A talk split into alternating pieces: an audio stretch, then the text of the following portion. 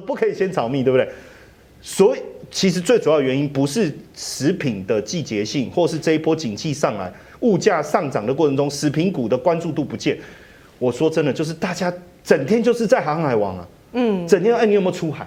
嗯啊，你有没有掉到海里？啊，你有爬上海了吗？你有上船了吗？嗯，就是我，我觉得这是市场资金人气的问题。但是如果回到基本面，我觉得接下来如果物价持续上涨，食品的上游非常的关键。今年的这个四月份开始一直走到现在，它都是维持我们常讲叫做多头的一个架构，也就是每一波的报价上涨都越过前一波的高点，然后每一次的拉回都没有跌破前一次拉回的低点，这叫做所谓的多头的定义。是，那么。黄色这条线是六十日均线导的平均的价格，然后呢，红色线是二十日的平均的一个价格。所以如果说站在我们常讲的技术分析的立场来看，这叫做所谓多方排列。好，所以我个人认为说，目前看起来在整个原物料族群的报价看起来是缓步往上做一个垫高跟增温，但是它并没有说出现过热。所以呢，不管是刚刚之前所提到的钢铁或者是航运。我个人认为，其实目前来讲，如果就就整个市场面来看，报价的部分并没有出现过热的情况，也就是说不会说出现急着要升息的一个压力存在。如果未来整个钢铁族群的带动是因为基础建设，是，而且这一次是由拜登的大基础建设来推动的话，那我觉得就我们的钢铁族群来讲，你能不能呼应美国市场？我觉得这才是关键。是哦，如果它不能呼应美国市场。反而后面的续涨的续航力，我觉得会稍弱哦，我觉得会稍弱。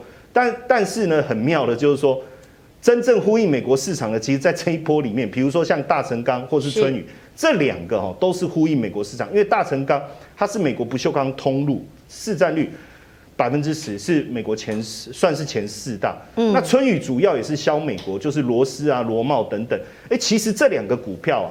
最近第一季的获利都不错，是，而且我看这个营收成长率很惊人，因为像大成钢今年累计营收就超过六十趴，而且五六月的营收的成长分别五月已经超过一百趴，六月超过九十趴，哎，可是很奇怪哦，就是股价推升的力道稍弱哦，稍弱，但是我要跟大家讲哦，未来真正下半年。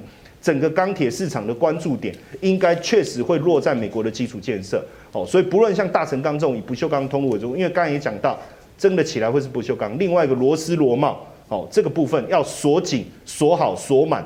所以对春雨来讲，我看它这呃今年营收成长也已经四十趴了，是，哦，获利也上来。所以如果未来大家对呃拜登的基础建设以及钢铁下半年市场的景气，有兴趣的话，我觉得可以关注一下这两个的动态。食品股照道理，在整个景气上来、原物料上来的过程中，应该是受惠。而且按照我们过去操作的逻辑，是，尤其是我们过去最喜欢在夏天的时候之前去布局饮料类的股票。但是我觉得这一次很多我们要做很多的动作的时候，突然发现都没有发生。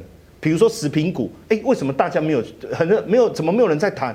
奇怪，要暑假了，大家怎么没有人在谈饮料股？过去都会讲啊，先炒蜜啊，啊，不行，现在不可以先炒蜜，哎，对不对？哦，你不可以先炒蜜，我只是居家带小孩，你就要先炒蜜，怎么可以？哦，就先把我 fire，叫先炒蜜啊！哦，可能还没人反应过来，我就说不可以先炒蜜，对不对？所以其实最主要原因不是食品的季节性，或是这一波景气上来，物价上涨的过程中，食品股的关注度不见。我说真的，就是大家整天就是在航海王啊，嗯，整天哎，你有没有出海？嗯啊，你有没有掉到海里？啊，你有爬上海了吗？你有上船了吗？嗯，就是我，我觉得这是市场资金人气的问题。